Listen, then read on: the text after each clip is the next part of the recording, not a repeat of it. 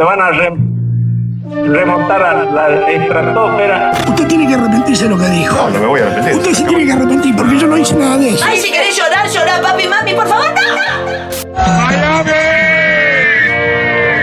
Es inimputable, hermano. Solamente hay que tenerle temor a Dios. A Dios. Y, por, y a mí, en todo caso, también un poquito. Pará, pará, pará, pará, pará. Con 15 pesos me hago alto guiso. Captain Sam,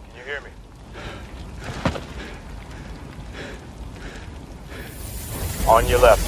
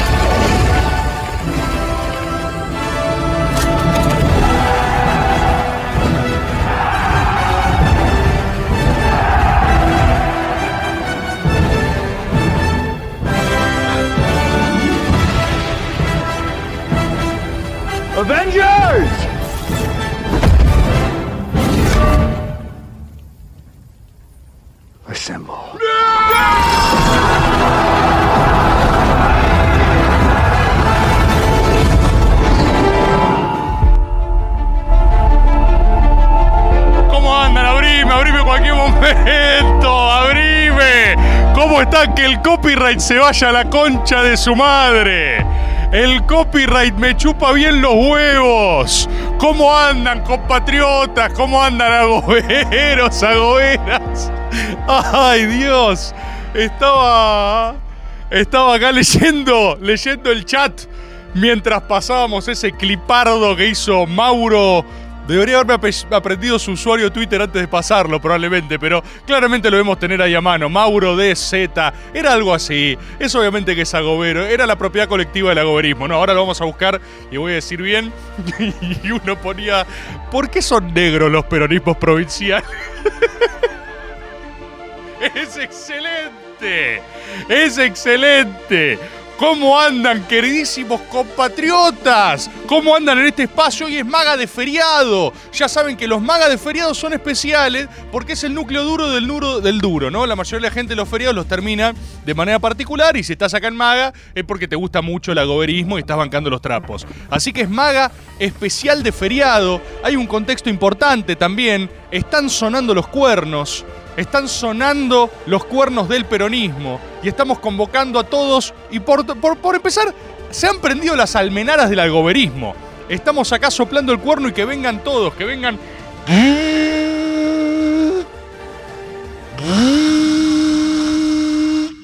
Vengan agoberos, vengan agoberos, agoberas. Vengan. ¿Dónde están? Vengan de todas partes, agoberos, agoberas. ¿Qué hacía? Era re triste el cuerno.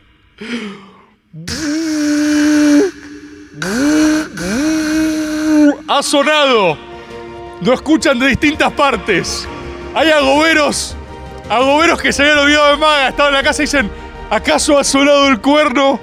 La profecía está sucediendo, nos llaman.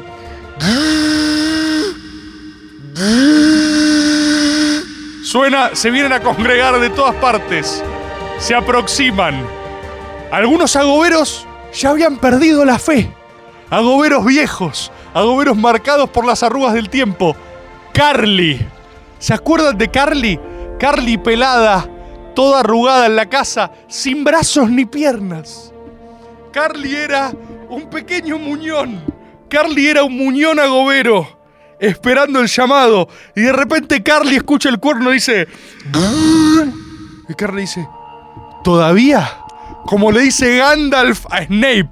After all this time, después de todo este tiempo, sí, Carly, ha vuelto el llamado y saben que yo nunca los abandonaría. No es que la semana pasada no hice maga porque tenía paja. Tuve que hacer y cumplir una misión muy importante que no puedo explicar. Y es importante que todos los agoberos y agoberas sepan que no estaba con paja después de una transmisión histórica de 7 horas y 90.000 personas, no, para nada, sino que tuve que hacer algo secreto y muy importante y que era en favor de absolutamente todos los agoberos y las agoberas. Y ahora suenan los cuernos del agoberismo. Me están diciendo como Gandalf, Gandalf Snape. Ciencia. Hay algo ahí. Eh, Todos recuerdan el diálogo de Gandalf con Snape. Así que ahí se dan cuenta quién es agobero y quién no. Hay gente que dice, che, estoy casi seguro que era Dumbledore. Y hay otro que dijo, Sape. El famoso diálogo entre Gandalf y Snape. Y eso es lo que nos congrega hoy. Nos congrega el poderoso cuerno del agoberismo y van llegando.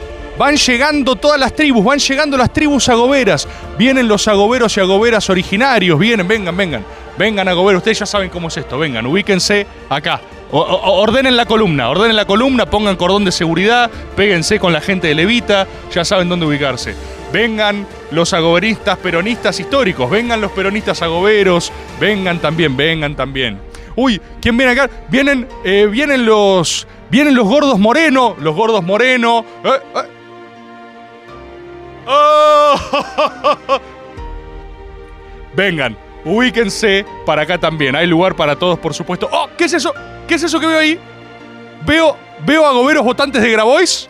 Veo agoberos de. ¡Ay, no! ¡No hay nada! ¡No, no hagas eso! ¡No! No me pongas así, me siento desnudo de repente. Jungleman, me liquidaste.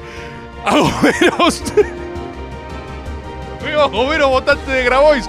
Vengan, vengan también. Hay lugar por ustedes. ¡Oh! ¡Oh! Fede Quintana. Los agoberistas troscos. ¡Oh! ¡Oh! Preso. Preso, Bort, preso. ¡Oh! oh, ¿Cómo te van a reprimir, Fede Quintana? Vení. Pasá, pasá también. Agoberos libertarios. Agoberos libertarios. Vení, vení, vení. Ah, ah.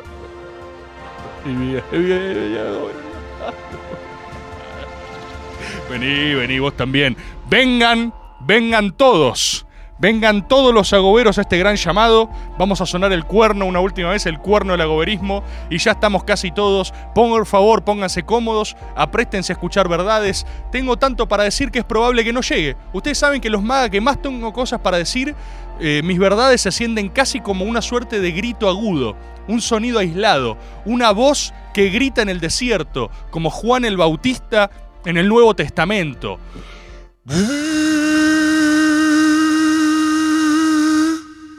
Ya han llegado los agoberos que hay en el chat, los agoberos de Juan 23. Están todos acá. Vamos a arrancar, estimadísimos compatriotas. Hay tanto para hablar. Hay tanto para hablar. Tenemos un partido, juega Boca el miércoles. ¿Quieren saber qué hice el fin de semana? Hice. Me puse a ver todas las películas de Batman. Para que vean cómo forma sus opiniones la persona de la que quieren escuchar de política, ¿no? ¿Ustedes qué hizo el fin de semana? ¿Se informaron? ¿Como idiotas? Yo me puse a ver todas las de Batman. Lo primero que tengo para reportar, no, no, no en orden. Fui como diciendo, ¡uh! ¡Pa! Y de repente veía 40 minutos y decía, necesito un poco de esto. ¡Pa! Necesito. Ahora y crucé. Empecé a ver todas las de Batman y tengo que reportarles que. Ojo con la de Schumacher, ¿eh? Ojo con la de Schumacher, ¿eh? Yo sé que el chabón tuvo la pesada herencia de venir después de Burton y le cayeron con toda y nadie se la fumó.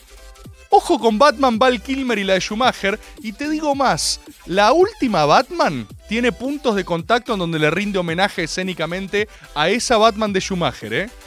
Después me puse a ver... Ah, ¿saben qué arranqué a ver? Me puse a ver la serie vieja de Star Trek. Nunca la había visto. No vi Star Trek la original. No tengo Star Trek en sangre. Me puse a ver la vieja que está remasterizada en Netflix. Y, mis vibras de hay algo ahí. O sea, la puse y hice como. ¡Uh! ¡Uh! ¡Uh! Tuve que frenar y decir: para, para, para, para. Necesito concentrarme. Necesito concentrarme. Y después me vi un par de capitulardos y está buenísima. Podría hablar de eso. Podría hablar de Boca, de Cavani. Podría hablar de River. Podría hablar de tanto. Podría hablar de tanto. Pero tenemos que hablar un poquito de realidad porque nos ha congregado Ramones Ninjas. ¿Qué es esto? Anda acomodándote porque esto es raro, ¿eh? Ramones Ninjas, así que anda buscando tu lugar y prepárate para tu primer maga en vivo. Tenemos que hablar un poquito de realidad. Hace ya unos tres años había un cierto programa financiado con impuestos que salía por una emisora llamada National Rock, que creyó en Tomás Rebord, y ese tal programa anunciaba algo llamado la Gran Guerra Sagrada. No sé si se acuerdan, no sé si se acuerdan. Anunciaba la inminencia de lo argentino en el mundo. Esto fue, esto es antes de haber ganado un mundial, una Copa América y todo eso, ¿eh? Porque ahora es fácil. Ahora están todos en el, en el tren del hype, en el tren del bullish. Esto era antes. Remóntense, hagan este ejercicio conmigo. Hagan un ejercicio intelectual a un mundo donde la Argentina todavía no era campeona del mundo, donde no se veía venir una Copa América, donde todo era confusión. Ahí en Soledad, un muy, muy valiente compatriota llamado Tomás Rebord, esto es todo real, esto es Info Real Agov, tenía un programa hecho con impuestos, por ende era de utilidad pública, o sea, le importaba a todos, y anunciaba la inminencia de la hora de lo argentino y anunció la Gran Guerra Sagrada. Y muchos preguntaban qué es, qué es la GGC, qué es la Gran Guerra Sagrada. Bueno, estimadísimos compatriotas, estamos en la, en la puerta, en la puerta de la Guerra Sagrada, ¿sí? Primera vez en vivo, Tobías, bienvenido. Acomodate y pone. Vení, vení, vení para acá que está bueno. Para Tobías, bienvenido para Tobías. No, no, insta- no, no instauremos eso porque todo el programa va a ser así. Si, si, si, si homologamos ese recurso, todo el programa va a ser así, todo el tiempo. Sí, ¿sabes qué hay que hacerlo? Hay que monetizarlo como estos ahora, viste, que son NFTs humanos. Estoy para eso también, ¿eh? Si deja guita, estoy. Me pongo el celular así, me, hago un vivo, un. No sé por dónde salen, y me pongo a hacer comandos. Argentina grande otra vez. Argentina grande otra vez.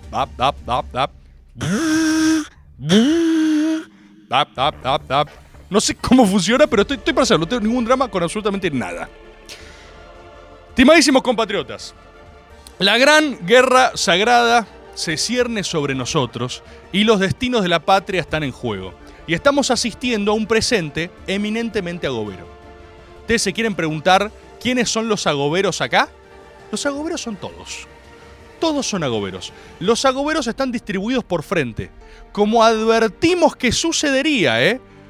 Los que bien tienen maga en sangre encima saben que la guerra sagrada es agobero contra agobero. Hay que apuñalarse con otro que cree en su verdad a muerte y fundirse en el máximo respeto de la sangre de la batalla final. Entonces todos sabemos que del otro lado hay un agobero. Agoberos hay en todas partes. Lo dijimos en minuto uno. ¿Cuál es el requisito? Querer hacer la Argentina grande otra vez. Después hay recetas y abordajes y hay gente que tiene razón y gente que está equivocada, ¿sí? Los primeros derrotados de todo lo que está pasando hoy por hoy en la República Argentina son los caballeros racionales. Son los conchudos de siempre. Son los solemnes. Las personas que desde su casa elaboraban con indignación y miedo todo lo que estaba sucediendo, tienen el culo roto. Esto no lo digo con ninguna carga peyorativa para cualquier práctica sexual, lo quiero aclarar. Cada uno puede hacer de su culo un florero. En Maga no se juzga a nadie. Lo digo teniendo una gay card renovada muy recientemente. Pero seamos un poco sinceros. Si hay un gran derrotado de todo este proceso, son los refutores de leyenda. Espiritualmente gorilas porque subsumen la racionalidad perdón, al revés, subsumen el fenómeno metafísico a la racionalidad, que es el gran ente ordenador de sus vidas, y se sorprenden e indignan todos los días con la vida cotidiana. Esas personas son los grandes indignados. No entienden nada de lo que está pasando. Esas personas están más o menos fuera de juego. ¿Sí? Y lo quiero aclarar. Todas las personas que semana a semana se indignan con Maga, que dicen, esto no puede ser. Todas esas personas no entienden nada de este 2023. Es el secreto regocijo en el corazón de los agoberos. Los agoberos de todos los palos un poco están contentas de que esas personas estén derrotadísimas. Los miramos por la calle, están todos como diciendo, ¿qué está pasando en el país? Yo no entiendo lo que está pasando. Derrotado. No lo estás entendiendo. El juego cambió, papá. Son tiempos agoberos, son tiempos de creer, son tiempos de mística, son tiempos donde hay fuerzas en juego que no son matemáticamente computables. Y todo lo que sucede en la realidad nos va corroborando eso. Tenemos tres frentes competitivos políticos en juego. Los tres son competitivos, lo cual para cualquier gordo política es un escenario espectacular, porque va a ser entretenido hasta último momento, ¿sí? De los eh, libertarios eh, ya nos hemos ocupado lo suficiente, me parece. Yo, ustedes saben, hay muchos acá, me siguen muchos libertarios, de hecho lo dije el otro día en Blender. Quienes más me han dado pelota han sido los libertarios. Yo hablo hace tres años de la mística, de todo lo que es necesario, de la potencialidad de la República Argentina. Todos los flyers tienen Agob en sus imágenes. Si todos los flyers tienen Agob, bueno, el agoberismo ha triunfado. Si alguien ha ganado en este ciclo histórico, es el pensamiento, la racionalidad agobera que ha impregnado todos los frentes políticos. De los libertarios eh, me he ocupado bastante. El otro día me reflotaban a modo de escrache el maga viejo pospaso, cuando la verdad que era el peor carpetazo del mundo, porque decía exactamente todo lo que sigo pensando. Entonces, si alguien quiere saber qué pienso de eso, vayan a ese maga tiene un nivel de actualidad arrolladora, es completamente lo mismo, es absolutamente lo mismo. Pienso exactamente lo mismo, no tengo que cambiar un ápice. Y la verdad que los libertarios, si quieren un consejo agobero, equipo que gana no se toca. Eh, la verdad que, perdón que lo diga con tal contundencia, pero vienen haciendo todo bien. Ahora encima confirmaron un romance con Fátima Flores. Todo, todo suma puntos, o sea, no hay vuelta que darle. Han construido las fuerzas del cielo, las han invocado, eh, ustedes saben que acá todos exponemos lo que son nuestras lealtades, lo que son nuestros partidismos, nuestras ideologías, las traemos sobre la mesa a la gran mesa gobera, todos hablamos desde un lugar, todo el mundo acá sabe que soy peronista, pero ser peronista no me hace ciego o idiota. Han hecho todas las cosas bien en términos de construcción de mística, de relato, de narrativa. Y todo agobero lo que tiene que hacer para interpretar el nuevo tiempo es entender las narrativas en juego. ¿Cuál es la narrativa de los libertarios? Es clarísima. Todos contra mi ley la casta unida contra mi ley. No puede ser más clara. Y la narrativa, además, en términos estrictos de cohesión interna, es cierta. Encima es cierta. Así que no hay mucho que hacer en ese frente. Solo tienen que profundizar y avanzar. Como saben, hay un pacto tácito, no explicitado, pero tácito, porque ambos nos preferimos de enemigos. ¿Sí? La gran sorpresa de estas elecciones es que Patricia Bullrich terminó siendo la ancha avenida del medio. Nadie, o sea, eso sí nadie se vio venir. Nadie se vio venir que Pato iba a ser la ancha avenida del medio. Pero los que tenemos un par de elecciones encima sabemos que la ancha avenida del medio se la agarchan siempre. Por cada elección hay alguien que cree que descubrió la pólvora y dice, ¿y si le hablamos a todos y a la vez a nadie? Pierde. Ese fue la reta, el gran derrotado. Pero ahora Patricia es la gran avenida del medio, con lo cual hay un gran pacto libertario peronista así, secreto, que todos dicen, peleémonos entre nosotros y bajemos a Pato del combate. Porque la narrativa hoy más complicada es la narrativa de Juntos por el Cambio. No sé si lo notan. El peronismo tiene una gran carga memética, la tuvo siempre. Perdón porque hay cinco o seis libertarios que tienen 17 años y creen que descubrieron los memes. ¿Sí? No, no, manga de enanos. Son idiotas, no descubrieron los memes. Los memes estaban antes que ustedes existieran. Solo han interpretado muy bien este momento y han sido los más graciosos. Ser gracioso tiene un capital. Y perdón, les dije enanos eh, no por algo peyorativo, es meramente descriptivo. ¿Vieron que todos los libertarios son enanos? ¿Lo vieron o no? Eh, pues estoy preguntando en serio. El libertario más alto mide 1,75. Es tipo su gigante. Cuando vas a un búnker libertario, viene, viene su Goliath libertario. Y si llegas a meter un metro ochenta, es onda, es un urso. Es un orco libertario. Los pisa el resto. El promedio de estatura libertaria yo creo que está en un metro sesenta y un metro sesenta y cinco. Todo esto es meramente descriptivo, ¿eh? Son, todos enanos, no sé por qué. No sé si. No sé si se convocan desde ese lugar. No sé si es una decisión. Esto todavía no lo sé, se lo voy a preguntar a los conocidos que yo tengo, mis amigos libertarios, se los voy a preguntar. No se, no se ofendan, es, es así. Acá uno en el chat me dice, mido 1,86 y soy libertario. Felicitaciones, sos tipo un ent para ellos. No estoy diciendo que no haya gente más de un 80 y sea libertaria, pero sos, son ents. Si alguien con un 80 entra al, lugar de los veo así.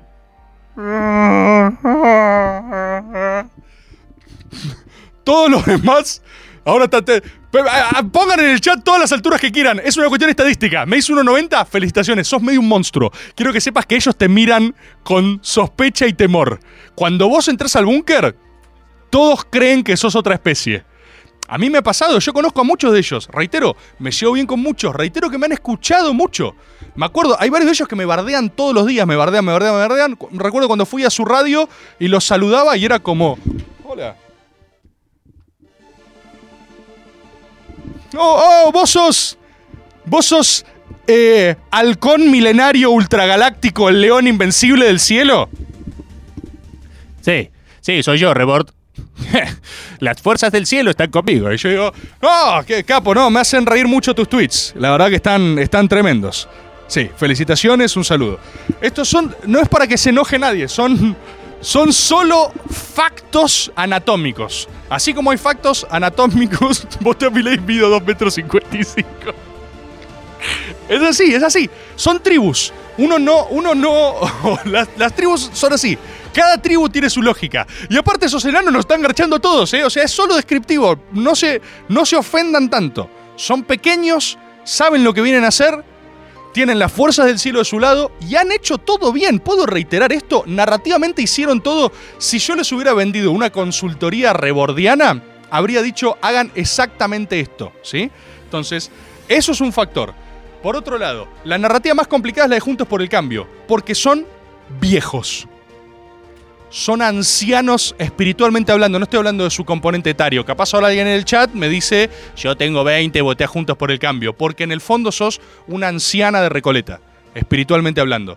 La gente Juntos por el Cambio no puede entrar en la lucha memética, es terrible, no pueden meterse. Es como que hay un duelo de memes y la gente Juntos por el Cambio, o sea, están como diciendo... eh, mandan el- la troll face, ¿entendés? Mandan la troll face y vos decís, Pato, eso se dejó de usar en 2004. O sea, no está pasando, no hay un diálogo en ese sentido. Y por otro lado, tenemos el peronismo. Y yo creo que el peronismo es el costal hoy por hoy, es el río más revuelto, es el río más convulso. Eso lo hace también uno de los más eh, graciosos. El peronismo es gracioso. Eh, El peronismo es gracioso porque siempre es vital, siempre se está matando para adentro. Y el hecho de que se mate para adentro lo hace entretenido. Entonces podemos empezar a diagnosticar qué está pasando en el peronismo. El peronismo, por supuesto que no está bien, no estoy descubriendo nada, pero el peronismo, en términos de mística y de espiritualidad, perdió su eso. El eso con E mayúscula. Este es el diagnóstico, uno de los primeros diagnósticos que quiero traer. El eso con E mayúscula es lo que el peronismo ha perdido. Hoy el eso, el eso lo tiene eh, Milei, lo tienen las fuerzas del cielo. ¿Sí? El eso, el it, la cosa, está en las fuerzas del cielo. ¿Qué es el eso? El eso es parecido a... eh, es la snitch dorada en Harry Potter, ¿sí? Si agarrás el eso, ganás. El eso es... El eso es eh, el Mojo en Austin Powers. ¿Alguno vio Austin Powers? ¿Recuerdan de Mojo? Creo que es Gold Member, no me acuerdo cuál de las Austin Powers, le roban su eso. ¿Sí? Y el enemigo tiene el eso de Austin Powers en un tubito. Lo tiene criogenizado, ¿sí? Entonces, el peronismo está sin eso. No tiene el eso, ¿sí? De it, la cosa. No tiene la magia, no tiene la mística, no tiene eso. Voy a ser lo más honesto que pueda porque ustedes saben, saben que yo nunca les mentí a Canmaga y creo que por eso me respetan, creo que por eso me respetan peronistas, libertarios, troscos, liberales, todo. Yo, ustedes saben, soy peronista, no les miento. Le digo lo mismo que diría en una reunión con amigos, cuando empiezo una reunión política, en un método, digo lo mismo siempre, ¿sí? Lo más probable es que Milei sea el próximo presidente de la Argentina. Esto es matemáticamente probable y espiritualmente probable y no era algo tan imposible de ver. De hecho, los patrones regionales, lo que se venían dando e incluso las reacciones fueron casi idénticas a los fenómenos tanto de Trump como de Bolsonaro. Si me preguntan si eso significa que tienen la misma extracción ideológica, para mí no, para nada. De hecho, yo creo que Trump es mucho más peronista en su metodología que liberal libertario o anarcocapitalista, ¿sí? Que creo que es un poco más la espiritualidad que acompaña a mi ley, pero eso puede ser otra discusión. Yo creo que las políticas trampeanas fueron eminentemente de proteccionismo interno, defensa del comercio yankee primero, America First y todo ese tipo de cosas. Eso se hace con arancelamientos altos, se hace con proteccionismo industrial, se hace con todo lo que acá, si en un país de periferia lo aplicas, te desguasan, porque vos usas eso mismo liberalmente y vienen mercados más competitivos, más baratos, con esclavos, como en China, por ejemplo, y te pasan por encima. Entonces yo creo que lo que hizo Trump en Estados Unidos, si apareciera acá, le dirían que es eh, fascista y peronista como suele pasar. No importa, eso es una diagonal, no se enganchen con eso, ya sé que no están de acuerdo. Lo que digo es que la mecánica de las campañas y su irrupción fueron muy similares. Así que lo más probable es que Milley sea el próximo presidente. Ahora bien, ¿por qué hay un misterioso optimismo que ronda en el peronismo? ¿Por qué? Porque la sorpresiva derrota de Juntos por el Cambio generó que Patricia sea la ancha avenida al medio de las cuales los dos quieren parasitar y el peronismo está misteriosamente, incluso para su propia sorpresa, eh, en combate. Para su propia sorpresa, el peronismo a lo boca está clasificando en llaves de Libertadores. Y el peronismo hoy tiene que tener mentalidad de equipo grande y copero, nada más. Primer paso ahora, lo que le sigue al peronismo adelante es llegar a la final.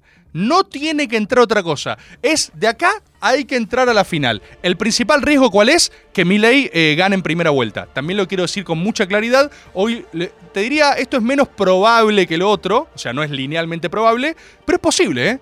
Es al menos posible, es al menos posible que gane en primera vuelta, es decir, que no haya balotaje. Al peronismo que le pasa, como tiene, es, es el concepto, lo decía la otra vuelta en par en la mano, de Joaco Cábana, es la vidita. Al peronismo le dieron la vidita. Tiene una vuelta más para llegar. Para que el peronismo llegue, tiene que agarrarse un poco a trompadas y dejar claros los tantos sobre la mesa.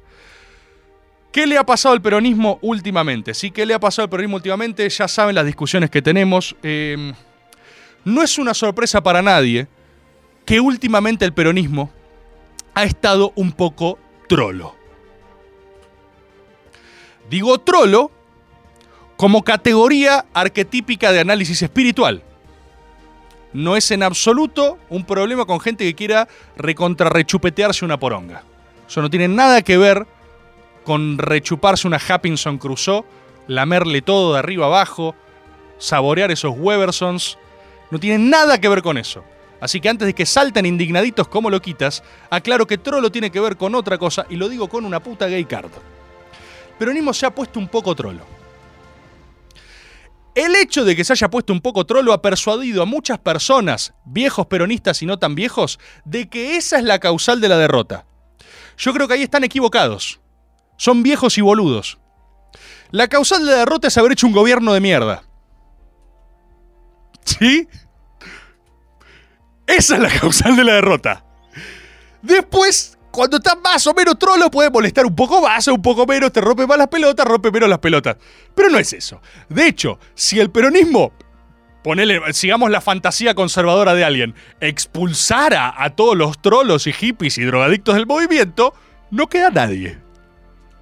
Permítame recordarle que los montoneros cantaban ni putos ni faloperos, somos, mo- somos montoneros, ¿no? Eran todos trolos y faloperos, entonces tampoco tengo que aclararlo, o sea, no te hizo nada muy raro, ¿sí? Y todos se corren con eso porque tienen inseguridades sexuales en la mayoría de los casos, ¿no? Son hombres de familia que fantasean con garcharse hombres. Entonces, dejemos eso por un lado en otro lugar. No hay problema con eso tampoco. Hoy por hoy, esa representatividad se ha llamado muchas veces voto eh, progresista, ¿no? Hay gente que cree que el progresismo es la fuente de todos los males.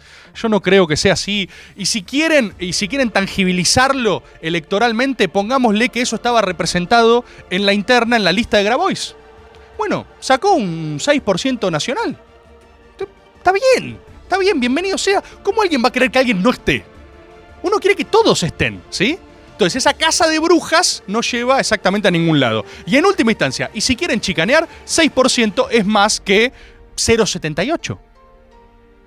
078. Vamos a hablar ahora a la otra banda. Vamos a hablar a la banda de los gordos Sagos Moreno, que saben que los quiero mucho, yo lo quiero muchísimo al Guillote, lo he votado en muchas oportunidades, no en esta porque estaba harto de votos identitarios. Realmente estaba harto de esta idea de, "Uh, esta boleta no soy yo representado en una alquimia de todas mis personalidades. Basta, basta. ¿Saben por qué uno es peronista? Para no pensar en el cuarto oscuro.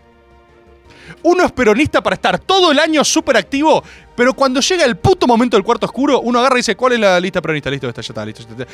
Y no hay nada que explicar ahí. Entonces yo estaba harto de votos identitarios, no iba a hacer un ejercicio de identidad cuando están garchando a todos, y dije, listo, ¿quién hay que votar? Vamos a votar, hay que votar, ya está, ya está. Vamos a hablar un poco de los gordos morenos. Quiero descubrir dos categorías. Esta ya la he dicho, así que voy a ser breve. Yo no creo que el progresismo como tal sea el problema metafísico ontológico de este gobierno. Yo creo que fue el mal gobierno en la economía, ¿sí? Al interior del progresismo ni siquiera creo que el progresismo sea un problema. El pensamiento progresista en general nos dio el alca al carajo, por ejemplo. Gran momento de mística nacional, gran momento de mística nacional.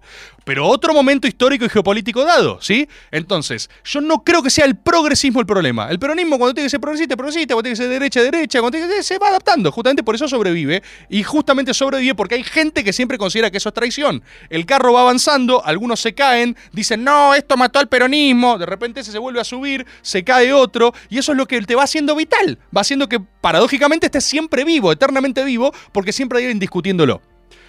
Para mí, ya saben, la categoría no es progresista. Progresistas son todos los que quieran progreso. La categoría es vanguardista. El vanguardismo es una metodología, como el peronismo, además de una doctrina, es también una metodología. El peronismo tiene método, ¿sí? Primero la patria, después el movimiento, por último los hombres. Eso es un método, ¿sí?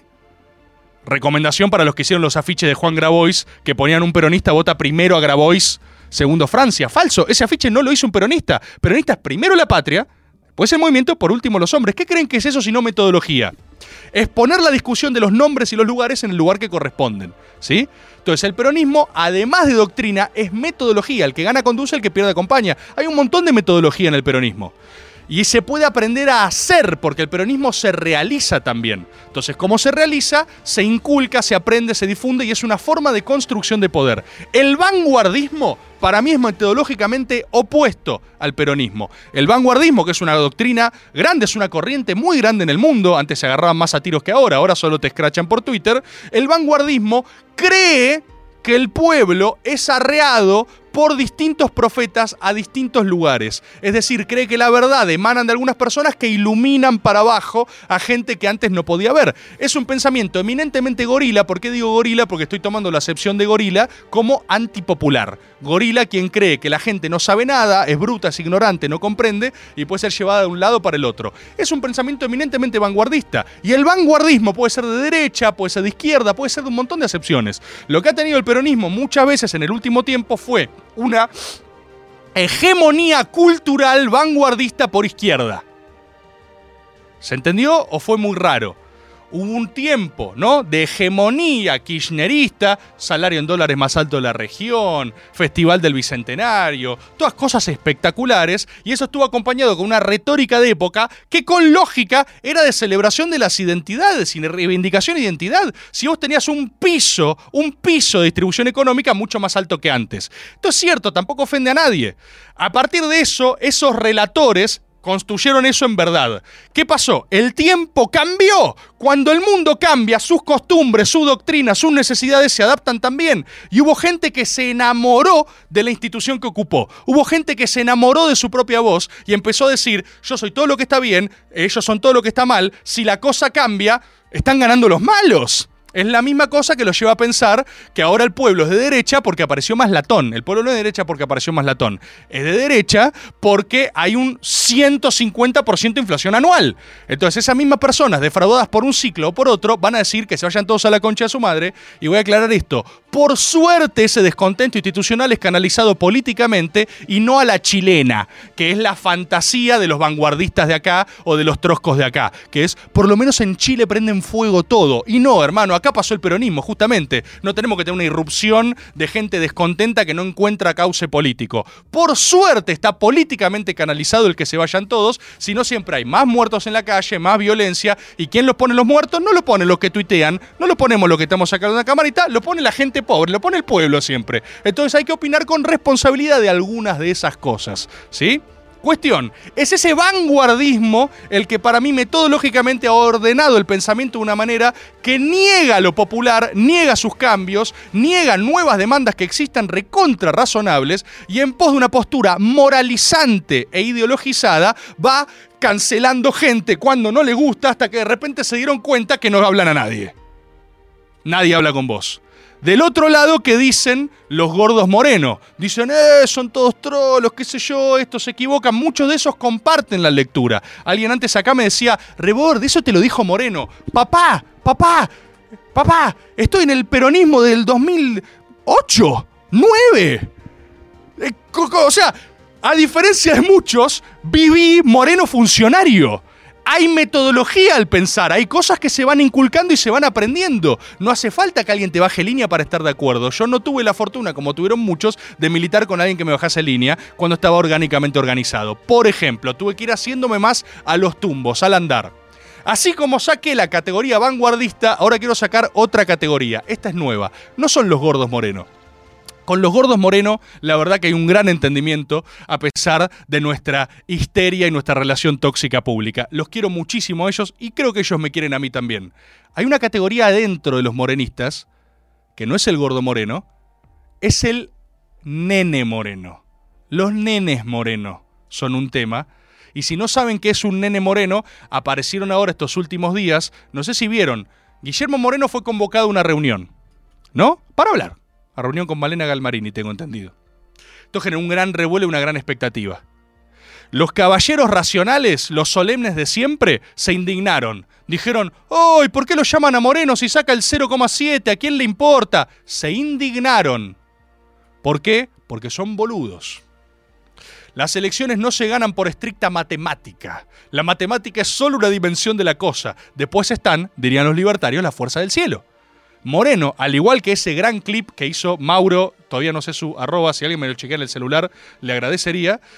El gran clip que hizo él, con razón, pone a Moreno a principios y valores como Ant-Man. ¿Qué es Ant-Man?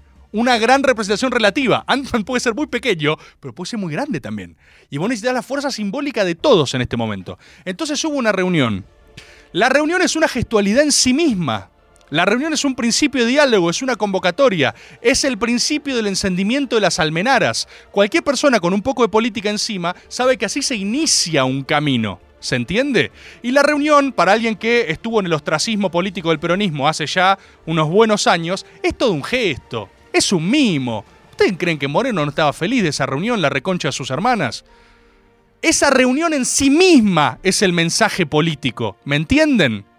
Y el gordo moreno esto lo sabe, porque el gordo moreno, como todo peronista, está contento de clasificar a la llave que sigue en la Libertadores. Y si te convocan con el cuerno, vas a agarrar los trapos y vas a bancar. Y el gordo moreno lo entiende. Pero han aparecido otros energúmenos que son el nene moreno, que era el que decía, perdón, Moreno no dijo taxativa y textualmente que hay que votar a masa. Acabo de escuchar su audio 16 veces. ¿Qué cree que diga Moreno? Boludo. ¿Cree que diga, no, en realidad todo lo que vengo diciendo hace 7 años ahora me convenció y en realidad eh, más... No, no tiene por qué decirlo. Los nenes Moreno, los nenes Moreno, que los quiero como quiero a los nenes libertarios. Yo entiendo gente que se sumó a militar en 2018, no son exclusivas del kinerismo esas, ¿eh? La gente se renueva, hay gente nueva en cada lugar. Y hay muchas personas, muchas personas, que más que un programa político, armaron una personalidad en base a una posición política circunstancial. Y esto pasa en el trotskismo, que es la patología hecha política. O sea, el trotskismo es una personalidad que no cambia nunca. Perfecto, felicitaciones, vas a tener 17 años hasta que mueras. Felicidades. Trotskismo. Ahí va por ahí nuestro amigo agobero Fede Quintana, ¿sí? Entonces, eso es trotskismo. El progresismo, lo que ustedes llaman progresismo, yo llamo vanguardismo, le pasa lo mismo. Se enamoran de una posición circunstancial como personalidad. Esta ahora es mi personalidad. ¿Y qué le pasó a los nenes Moreno? Se sumaron en el 2018 a indignarse con un gobierno de mierda. Era fácil indignarse con ese gobierno. Sí, está, está bien, no, no pasa nada, no se me cae ningún, no se te cae un anillo si decís eso, no hay problema. Y ahora que cambia la cosa, que puede cambiar también, están todos recontra recalientes defendiendo su identidad. Pare, boludo, parecen de la cámpora. Cuando aclaran que Cristina no dijo que no iba a ser candidata. Están igual, boludo. ¿Qué te han hecho morenista? Parece 678. Por favor, los nenes moreno, los nenes moreno, que se queden calladitos la boca, que hagan la fila, que aprendan. Si tenés 17 años, si tenés 18, te juro que falta, nene. Yo también fui boludo, ¿eh? También no tiene 17. No, no, mi línea, mi línea. Después te cuenta, no pasa nada, no importa nada. No importa nada, lo único que importa es ganar. Y todo indica que no vamos a ganar. Así que metele onda porque lo que viene es un garrón. Y no te va a importar el tweet de Moreno o de Delía o de tal. Porque te vas a tener que salir a laburar, se va a empezar a pudrir todo y todas tus reivindicaciones te las vas a meter en el orto así. El otro que dice, no, yo, el de, los de Grabois están más ordenados porque ya votaron la interna. Ahora, Nene Moreno, déjate de joder, boludo. Déjate de joder. Y a los que digan, eh, Rebor, ¿quién sos vos para dar consejos? Junto más gente que ustedes. Junto más gente que ustedes. Perdón, fui a Córdoba. 1.300 personas cantando la marcha en un teatro en Córdoba. Eh, ¿quién, quién, ¿Qué porteño puede hacer eso en Córdoba fuera de Mauricio Macri?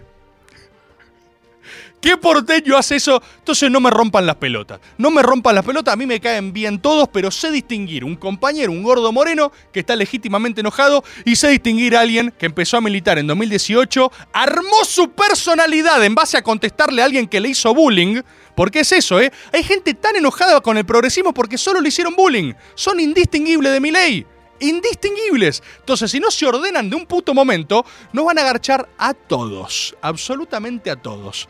Por eso yo creo que hoy por hoy, el peronismo, que tiene una posibilidad de narrativa, posibilidad de narrativa, ganado no tiene nada, ¿eh? Ganado no tiene nada, de hecho voy a volver a decirlo primero.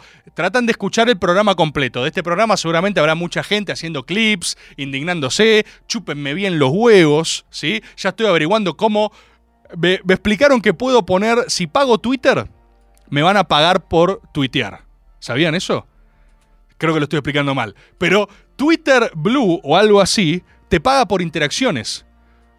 Lo cual, saben lo que voy a. No saben lo que voy a interactuar. O sea, si, si tengo eso, voy a interactuar como lo quita todos los días. Pero aparte de interactuar, eh, lo primero que hago es que eh, me pone muy. Siento que perdí plata. Este año fui tres meses seguidos tendencia en Twitter y todo eso podría haber sido guita. No, no, realmente no lo puedo creer. Pero voy a avanzar en eso y ahí cuando quieren hagan los clips de Maga y los sacan y todos nos indignamos y yo retuiteo. La narrativa del peronismo está tremendamente en peligro porque perdió su eso.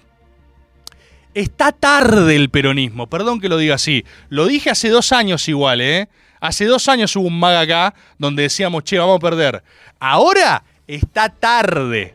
Lo que resta saber es si está tarde out, que es lo más probable, o si está tarde minuto 93 con alargue, gol feo de cabeza.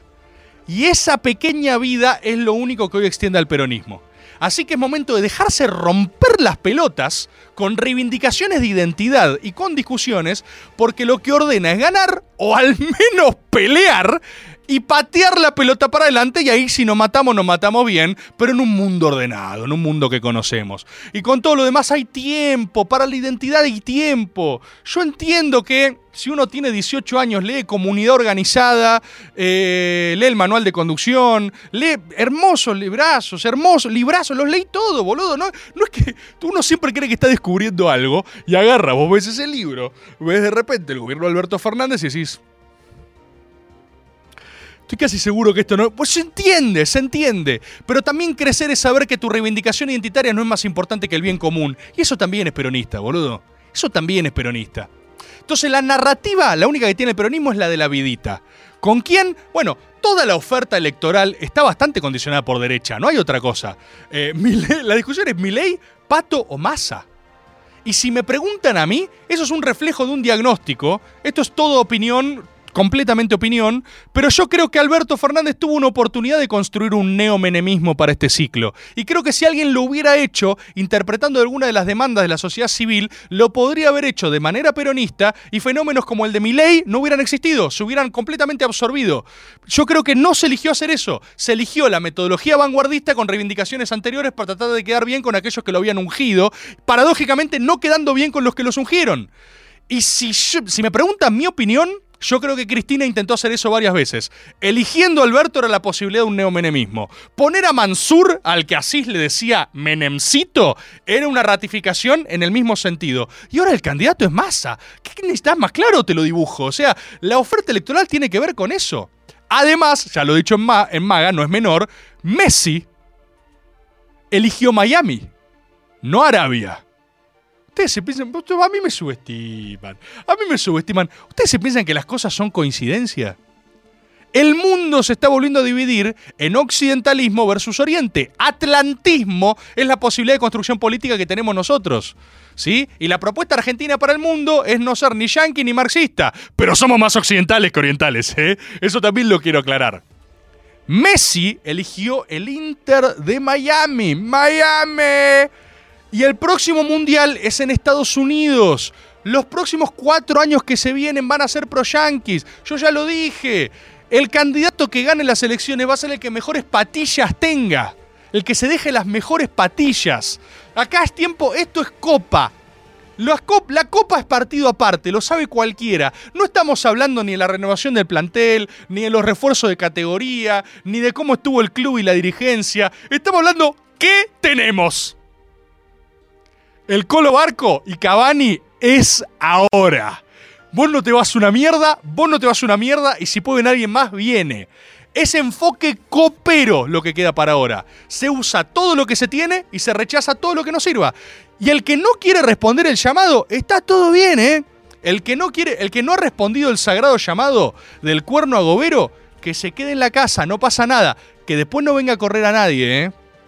Que después no venga a correr a nadie, que si lo intenta, si no lo intenta, que esto y lo otro, porque así funciona esto, ¿eh? Y acá tenemos memoria todos. Cuando nos corre alguien en Twitter, que empezó en 2018, hay que preguntarle, ¿cuánto gas comiste? ¿Te comiste una buena, una buena balita de goma alguna vez? ¿Cuánto gas aspiraste, nene moreno que me corre con la doctrina? Dale, papá, junta gente. Es la única consigna ahora, juntar gente. Después tenemos un par de narrativas disponibles. Hay un par de narrativas. Como notarán, el decoro ya no le importa absolutamente a nadie. No sé, el otro día salió Pagni eh, un poco más. eh, un poco más el análisis era. ¿Podemos confiar en alguien que se coja a su hermana? Lo digo para pensar. Carlos Pagni. Tipo, oh, esos eran los análisis serios. Esos eran, esos eran la gente, viste, que no se iba a dejar tentar. La nata lo mismo. La nata salió y dijo. Habla con los perros. Raro. ¿Hay algo ahí? Quizás. Para mí esas balas ya no entran. Esta es una opinión muy personal. Para mí esas balas eran hace dos años. Yo creo que esas balas ya pegaron toda la vuelta. Las usó mismo Milei en el discurso y las usó muy bien. A mis hijitos de cuatro patas. Estuvo muy bien. Estuvo muy bien. Esa bala ya no entra. Para mí ahora lo que entra es la recuperación del eso. ¿Qué es el eso y qué fue el eso que siempre tuvo el peronismo? Indignar. El peronismo siempre fue una disrupción. El peronismo siempre indignó culturalmente a la gente bien. ¿No?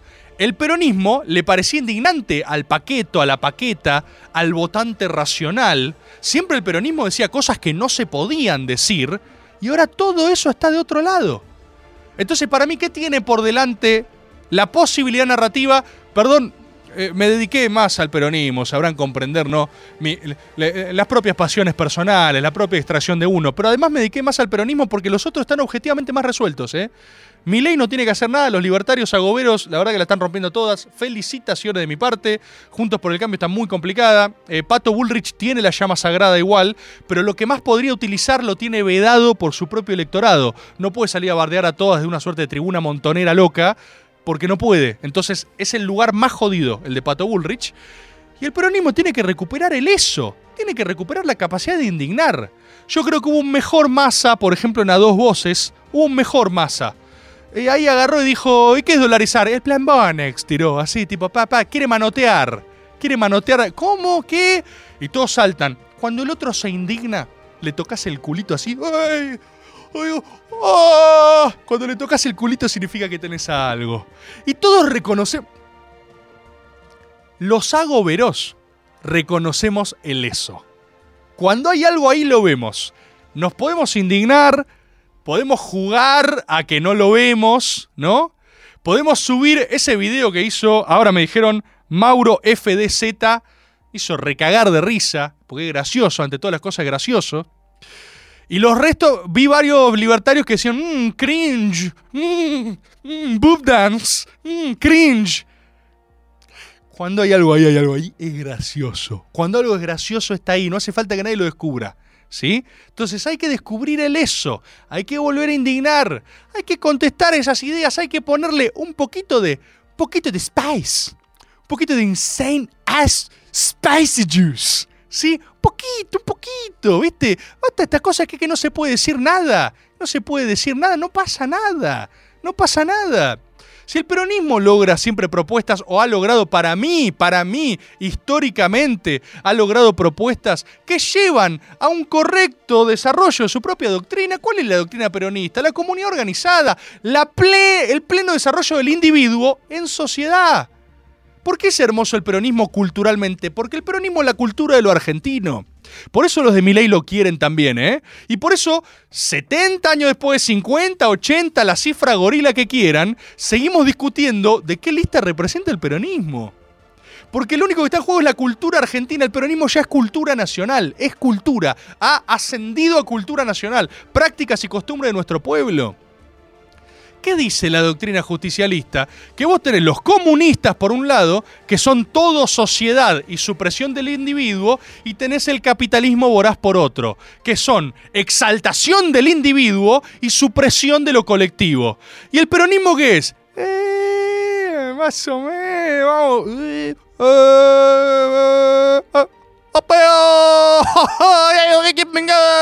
eh,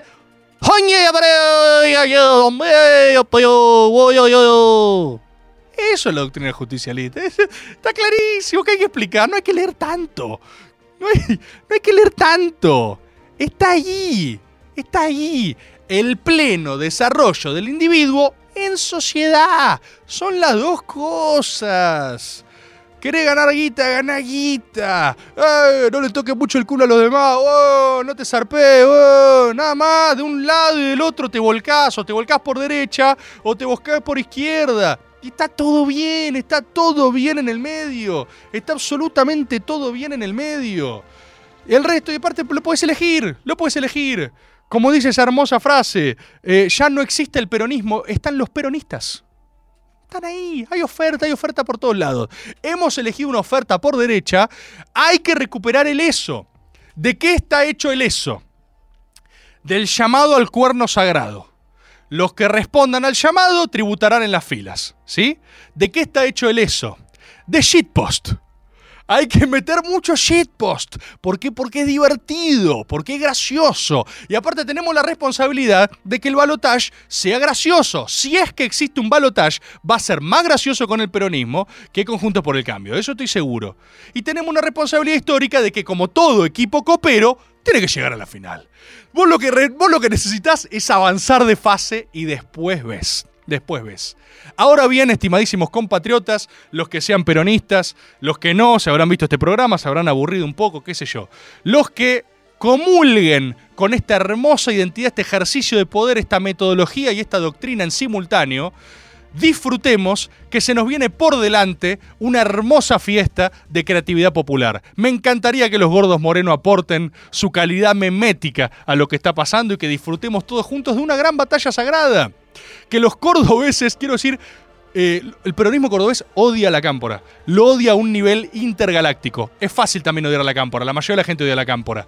Pero ahí fue el único lugar donde cuando dije que tenía silenciado a Agob la cámpora, todo el lugar aplaudió y lo festejó como un gol. Entonces, pasa nada. Odien a quien tengan que odiar. Todos tenemos a alguien que vemos su perfil y decimos, si este hijo de puta está ahí, yo no soy parte de eso, ¿eh? Yo debo ser esa persona de muchos también.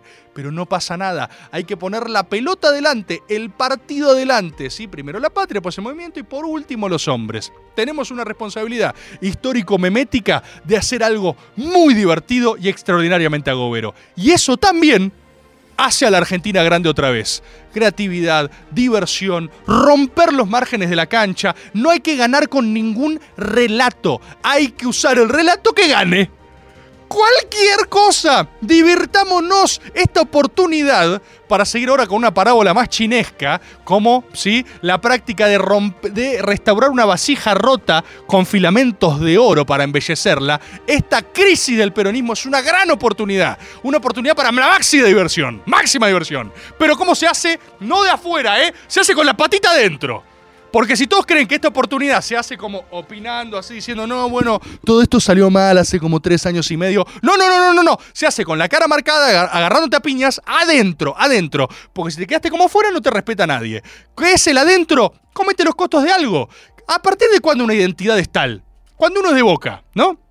Es de boca porque ¿qué implica ser de boca? ¿Por qué vivís a lo boca? Otra discusión. Te putean los de River. Cuando ganan los gallinas te, van, te bardean. Y vos tenés que bancarte ese gaste. ¿Cuál es el costo de ser peronista? Que para una enorme porción de la población civil vos ya estás precancelado de entrada. Sos una persona non grata. Y es así. Los que asumen ese costo, para mí, son compañeros. Y con esos compañeros hay que armar ese relato y esa construcción.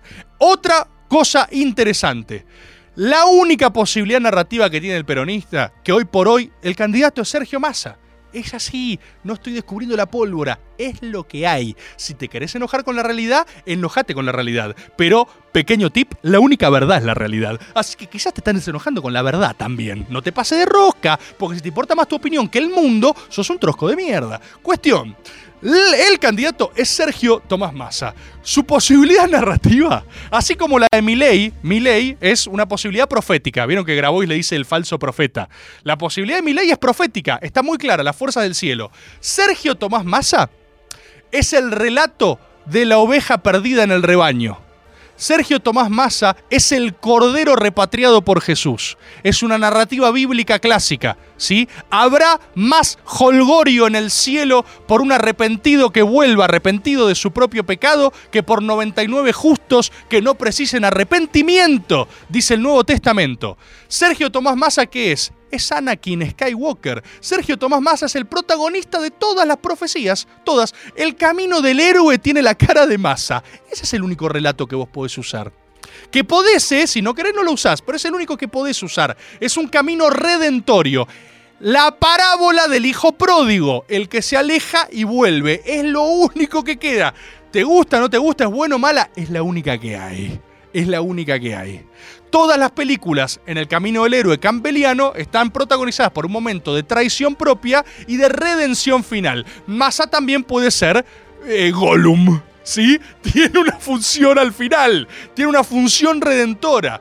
Entonces, ese hilo, eso es lo único que hay que estirar porque es lo único que se puede estirar. Hay que hacerlo el protagonista de absolutamente todas las cosas que se sigan por delante y reírse y divertirse en el camino. Importante aclaración. ¿Esto significa que vamos a ganar Rebord? ¿No? Tipo, ahí está, está Carly en las filas con un alfiler en la primera fila con la puerta de Mordor adelante diciendo, Rebord, ¿esto significa que vamos a ganar? No. No. Lo más probable es que perdamos. Pero no nos vamos a permitir perder sin una muerte gloriosa. La única convocatoria posible es la misma que acelera al abismo a toda velocidad, ¿sí? Entonces ya lo dijimos 50 veces, hace 3 años que vengo diciendo lo mismo. Si el iceberg está adelante, no empieces a maniobrar como un cagón. que te vas a raspar el iceberg de costado.